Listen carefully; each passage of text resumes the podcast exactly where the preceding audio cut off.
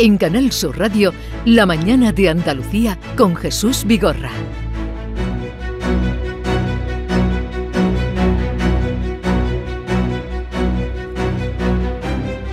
Como les venimos anunciando esta mañana, hoy visita la mañana de Andalucía la consejera de salud de la Junta de Andalucía, Catalina García. Buenos días, consejera. Hola, muy buenos días.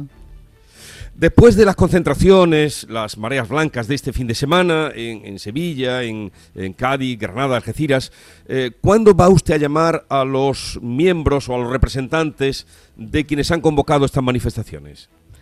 Bueno, pues eh, será cada delegación territorial en cada provincia los que llamarán para sentarse con ellos, hablar con ellos y dialogar, porque siempre hemos dicho que respeto absoluto y diálogo, diálogo. Así que, que lo harán en cada delegación territorial y, y abiertos porque mm, sabemos que UGT, Comisiones Obreras, el resto de sindicatos están representados en mesa sectorial donde también tenemos un diálogo fluido, ahí están los dos acuerdos de mesa sectorial anteriores y seguiremos trabajando porque como siempre digo el objetivo para todos para ellos y para nosotros sigue siendo tener el mejor sistema, solucionar los problemas que tenemos estructurales y poder seguir avanzando. Le digo esto porque en, los días previos a la convocatoria de la manifestación usted dijo que, tenía pensado convocarlos en cuanto pasara la manifestación mm, para no interferir en el programa que ellos llevaban.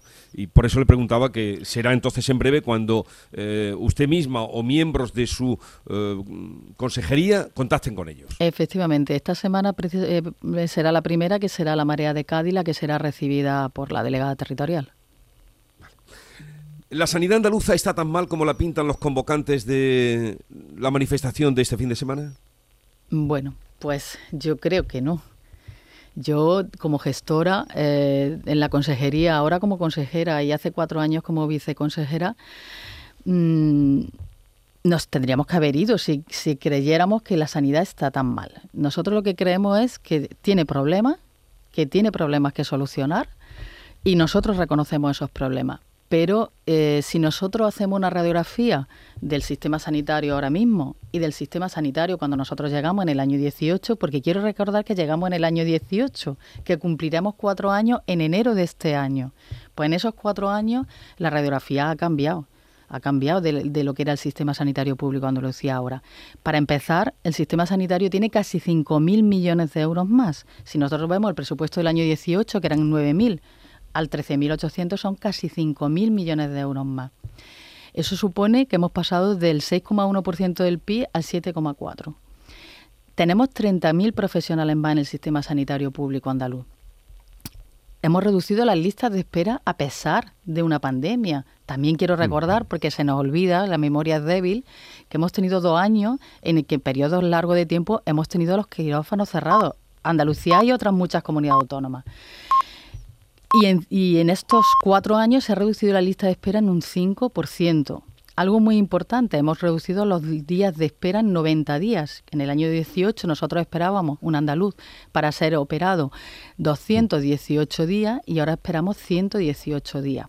Los andaluces que, están que estaban fuera del decreto lo hemos reducido en un 43%, asumiendo medio millón de andaluces que eh, el gobierno ah, de Andalucía en el año 18, el gobierno socialista, no contabilizaba. Con lo cual, ahí hemos avanzado mucho. En cuanto a nuestros profesionales, hemos estabilizado al 67% de la plantilla entre interinidades y ofertas de empleo público.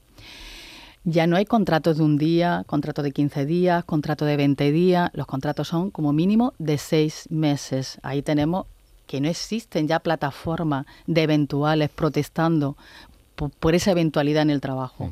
Eso también se ha corregido en estos cuatro años. Se han conseguido dos acuerdos de mesa sectorial que suponen 155 millones de euros anuales más para nuestros profesionales.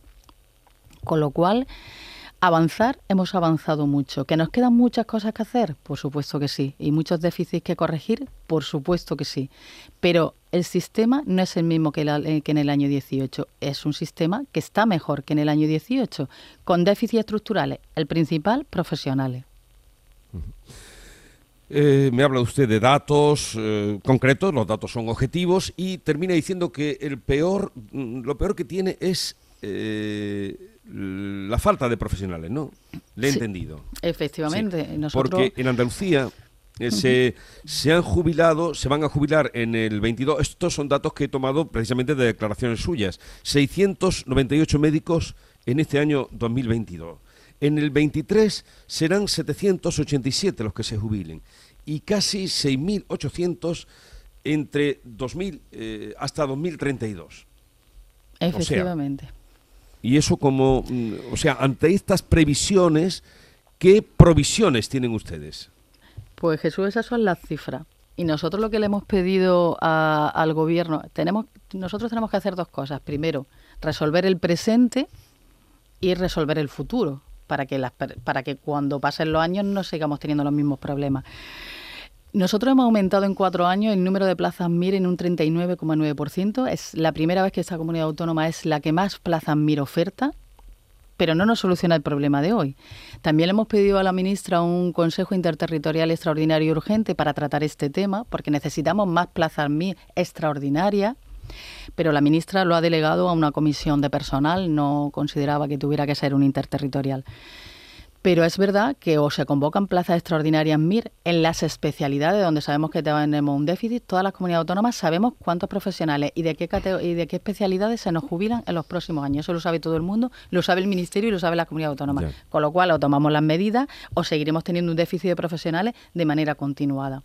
Este año se convocan 8.000 plazas MIR y se presentan 12.000. Eso significa que 4.000 médicos que han terminado la carrera no van a poder entrar en la formación MIR, se van a quedar fuera.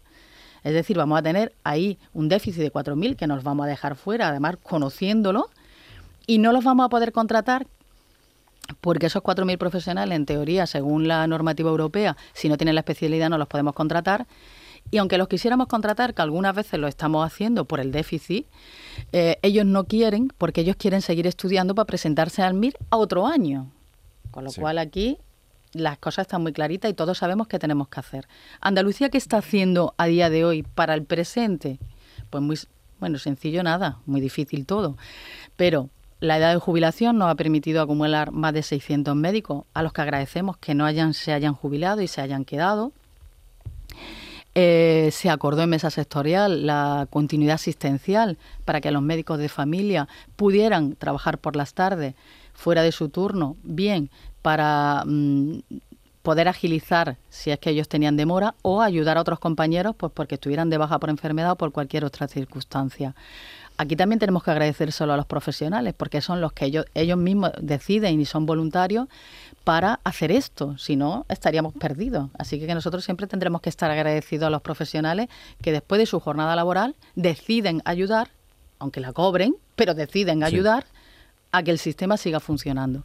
Luego se han puesto otras medidas eh, en marcha, como la consulta de acogida, que es una consulta que ya está en 800, más de 850 centros de, salud y consultorio de toda Andalucía, que ha resuelto más de un millón de consultas, eh, que no, ha atendido más de un millón de consultas y ha sido resolutiva en un 54,4% de esas consultas, y que esto lo que hace es, al final, que el médico pueda ver lo que es lo que él tiene que ver, porque ellos también nos piden que democraticemos y que ellos tengan que ver lo que realmente sea atención médica, diagnóstico y tratamiento. Estas consultas de acogida lo que nos vienen a, al final a hacer, ayudar, es mm, a, distribuir esa demanda, porque los equipos de atención primaria son muy amplios, no es solo el médico de familia, sino que tienen muchos profesionales más y de otras categorías. La enfermera lo que hace es solucionar el problema si lo puede hacer que en un 53,4% lo está haciendo, y el resto pues será el médico de familia, será la urgencia de primaria, será la urgencia del hospital, o será una matrona, o será otra enfermera del equipo, o, o, los fisioterapeutas, si es que en un momento dado el médico así lo decida. Así que eh, trabajando para modificar también nuestro sistema y ayudar en atención primaria a que también sea una atención primaria resolutiva. Es otra demanda de los profesionales. Los profesionales quieren ser resolutivos y para eso nosotros tenemos que darle la herramienta. Se están dotando de ecógrafos, de formación a los profesionales, del número suficiente de retinógrafos y de otra mucha tecnología que a ellos les va a ayudar. Pero eh, esa consulta eh, que descargará a los médicos que atenderán eh, el personal de, enfermería? ¿Ya lo tienen puesto en práctica? ¿En qué centros? ¿Lo van a extender por todo el territorio de Andalucía, consejera? Sí, está en más de 850 centros de salud ya, de los 1.500 que tenemos, y estará en todos los centros de salud que tengan problemas en la demanda, porque hay pequeños centros de salud en los que no tenemos problemas o consultorios. ¿Esas son, ¿Esas son las que ustedes llaman de refugio? Efectivamente. Consultas de refugio. No, de acogida, de, acogida. De acogida, de acogida. ¿Y, los pacientes hasta ahora mm, lo, lo toman bien? ¿Está funcionando bien? los pacientes muy bien. La satisfacción eh, por parte de las personas que son atendidas a consulta y de las enfermeras que están en esas consultas es de una alta satisfacción, porque la persona eh, que llega al centro de salud, que no tiene cita, porque además cuando eh, piden cita a través de la APP de Salud Responde o del centro de salud, y, está por encima de los 10 días, se le aconseja que si considera la persona que no puede esperar, que vaya al centro de salud. Esa derivación la hacemos precisamente porque cuando llega al centro de salud ya la meten en la consulta de acogida. Y la persona se va contenta porque se va con el problema o solucionado o la han derivado al médico en ese momento o la han derivado a urgencias, con lo cual la satisfacción es buena por parte de todo. Sí, pero hubo un tiempo también, pero esto ya no vale porque estamos en el presente, en que el personal de enfermería eh, se resistía a que eh, tuviera que encargarse de esa, de esa primera consulta de choque, pero ya por lo que usted me está contando, eso está superado. ¿Cuánto se tarda ahora mismo en atender una consulta en atención primaria? La media es 4,43, pero yo siempre cuando digo la media es lo de siempre. Tenemos centros de salud que pueden atender en un día, en dos o en cero días, y centros de salud donde tenemos eh, demoras de 14 días, de 12 días, de 13 días, que eh, suceden porque eh, cuando un centro de salud por la mañana abre, se puede encontrar que en ese día le falten tres médicos de familia o cuatro médicos de familia en ese momento, pues por diferentes circunstancias. Especialmente ahora mismo son por bajas por IT, con lo cual, eh, hasta que el centro se adapta, es decir, habla con el resto de médicos, distribuyen esa demanda, vienen los médicos por la tarde, pues en ese mismo día no lo podemos solucionar. Entonces yo eh, agradezco a la gente esa paciencia y que sepan que su asistencia sanitaria está garantizada porque se pueden ir al centro de salud y siempre los van a atender, aunque no tengan su cita. Para eso están las consultas de acogida, para poder gestionar toda esa demanda muchos oyentes que nos están escuchando dirán, ¿y qué es una baja IT? Es una baja por enfermedad. Se ponen, pero dice usted tres, eh, bueno, bajas en todos sitios sí, claro. Eh, Se ponen eh, malos como todo el mundo. ¿Es la atención primaria el punto débil de la sanidad andaluza, consejera? Bueno, es el, punto débil porque mm, tenemos que tener en cuenta otra cosa muy importante. Nuestra población cada vez es más mayor crónicos, pluripatológicos, que necesitan una mayor atención. Y el sistema no se ha ido adaptando a esa realidad. Y nuestra obligación es adaptar el sistema a esa realidad. Nosotros llevamos trabajando eh, estos últimos años en lo que nos ha dejado la pandemia, porque hemos estado dedicados a lo urgente y a lo emergente, pero poquito a poco también hemos ido trabajando en desarrollar programas que hemos ido incorporando lo que hemos aprendido de la pandemia, que eso también es muy importante incorporar lo que hemos aprendido de la pandemia. Y tenemos dos proyectos, que uno es atención a la cronicidad, eh, atención proactiva a la cronicidad de personas con, complejidad, que además es una buena práctica que precisamente hoy lunes se está presentando en el Ministerio de Sanidad por parte de, nuestra subdirectora de atención primaria como una buena práctica. Y luego tenemos otro programa que es el programa de atención a, a residencia equipos que se están constituyendo para trabajar con los equipos de salud de la residencia. ¿Qué quiero decir con todo esto? Que nuestra forma de ver la atención primaria tiene que transformarse para poder atender a la cronicidad y ser proactivo en esa atención a la cronicidad para tener eh, el mayor tiempo posible atendido a estas personas que si no se nos descompensan eh, podrán estar en su domicilio atendidos por nosotros y sin tener que ir al hospital e incluso sin tener que ir al centro de salud. Ese es el objetivo que, no, que nos hemos puesto por delante.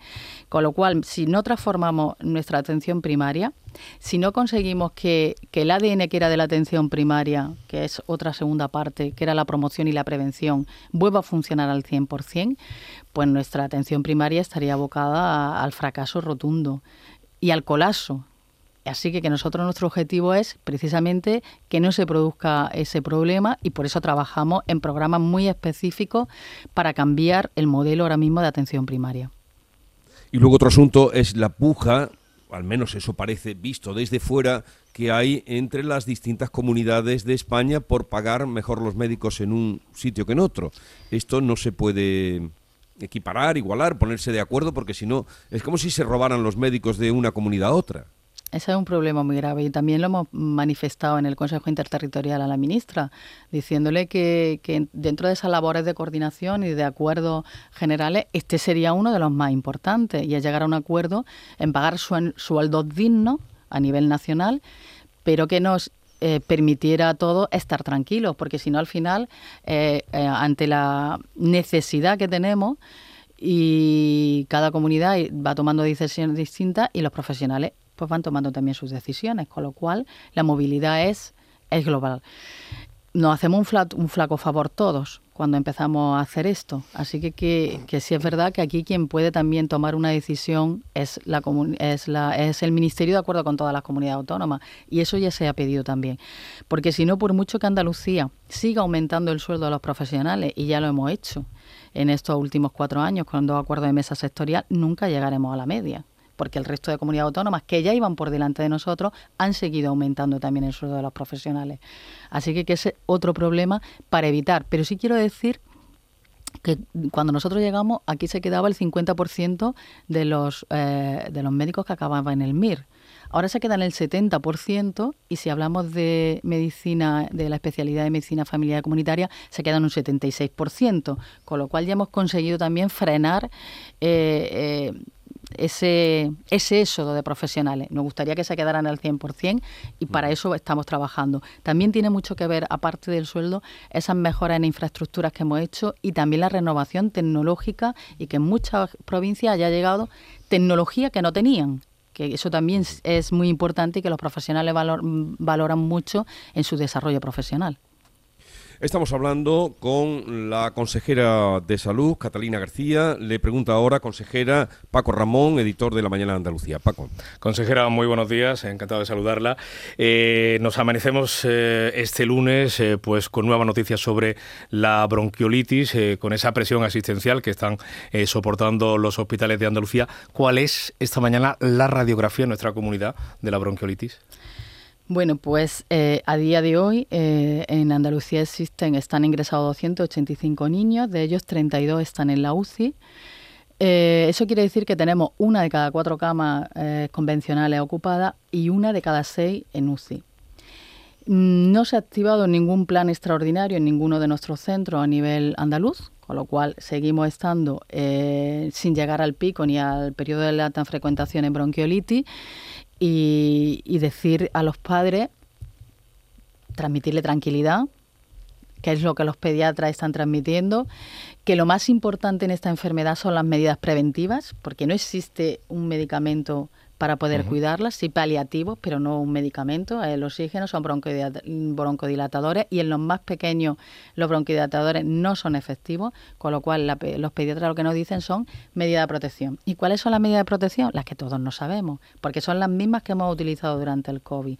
El lavado de manos, la distancia de seguridad, la utilización de mascarilla, que los niños que son menores de cinco meses no se expongan a estar con otros mayores, que son los que le pueden transmitir también la enfermedad, o otros niños en, en la guardería. Así que, que medidas preventivas, que es lo más importante, y eh, acudir a su centro sanitario.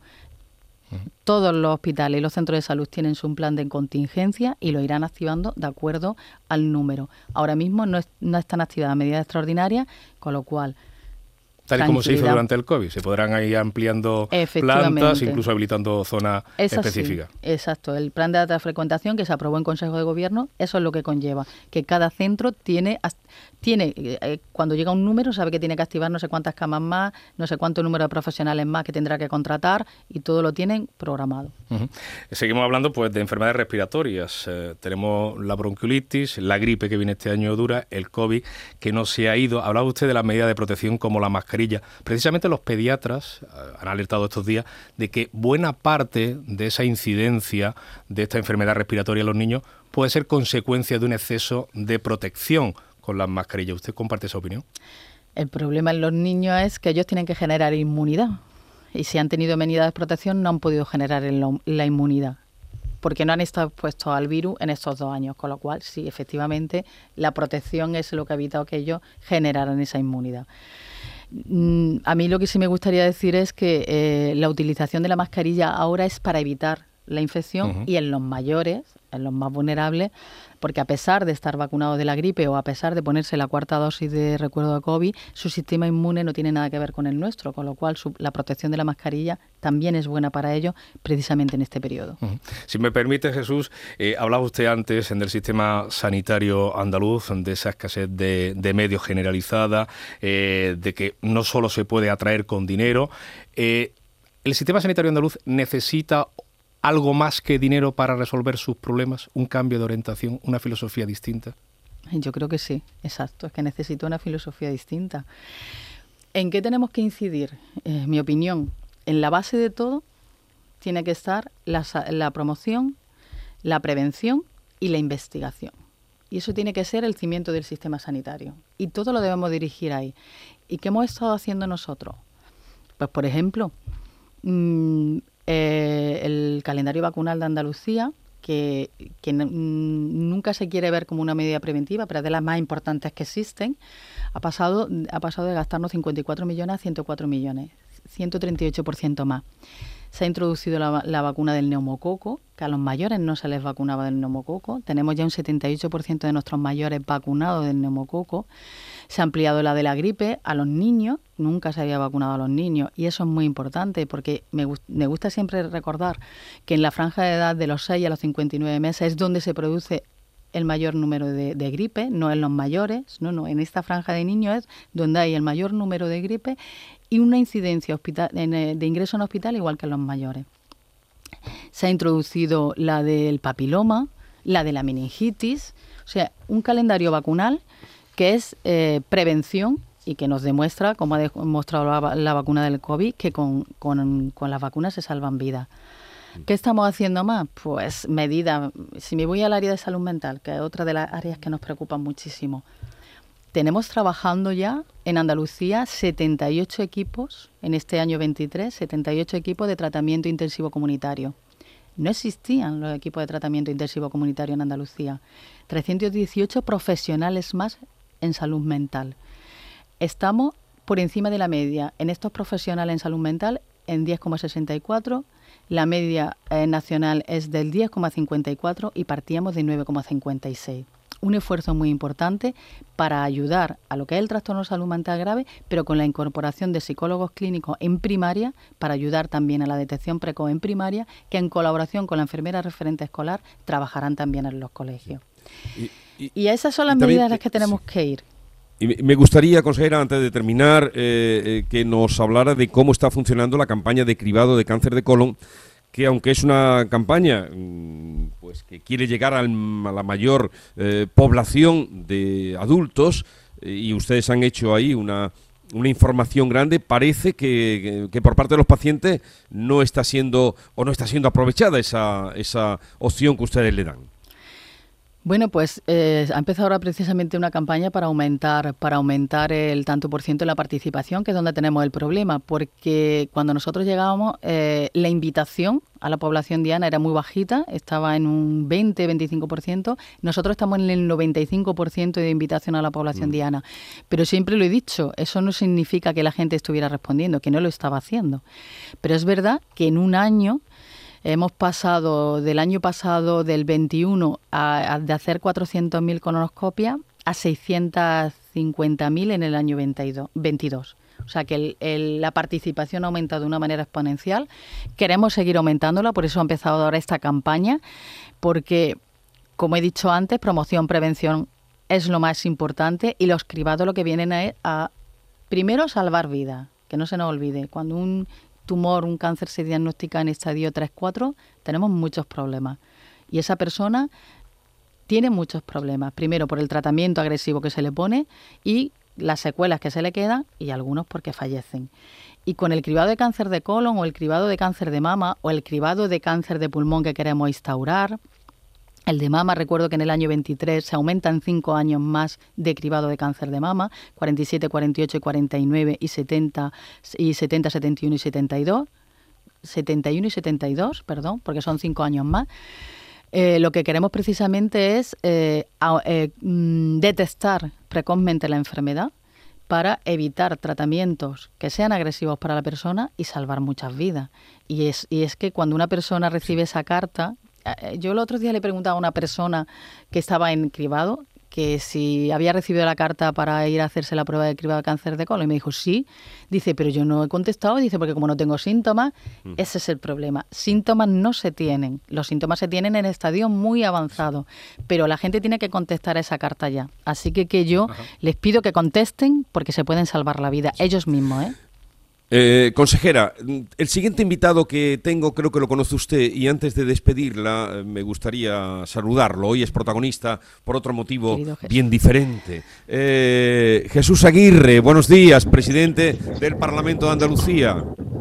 Buenos días, Jesús Vigorra, y buenos días a mi consejera de Salud y Consumo, a Catalina García, cuya explicación ha sido magnífica y para mí es una garantía de éxito que, que ella esté liderando la consejería. Muchísimas gracias, presidente. Ya iba a decirte consejero, Jesús. Ya, pero si, es que hemos estado tú y yo remando muchos años juntos para intentar tener una sanidad muchísimo mejor. Y yo creo que contigo es una garantía de éxito de que vamos por buen camino, Catalina. Muchísimas gracias, querido Jesús.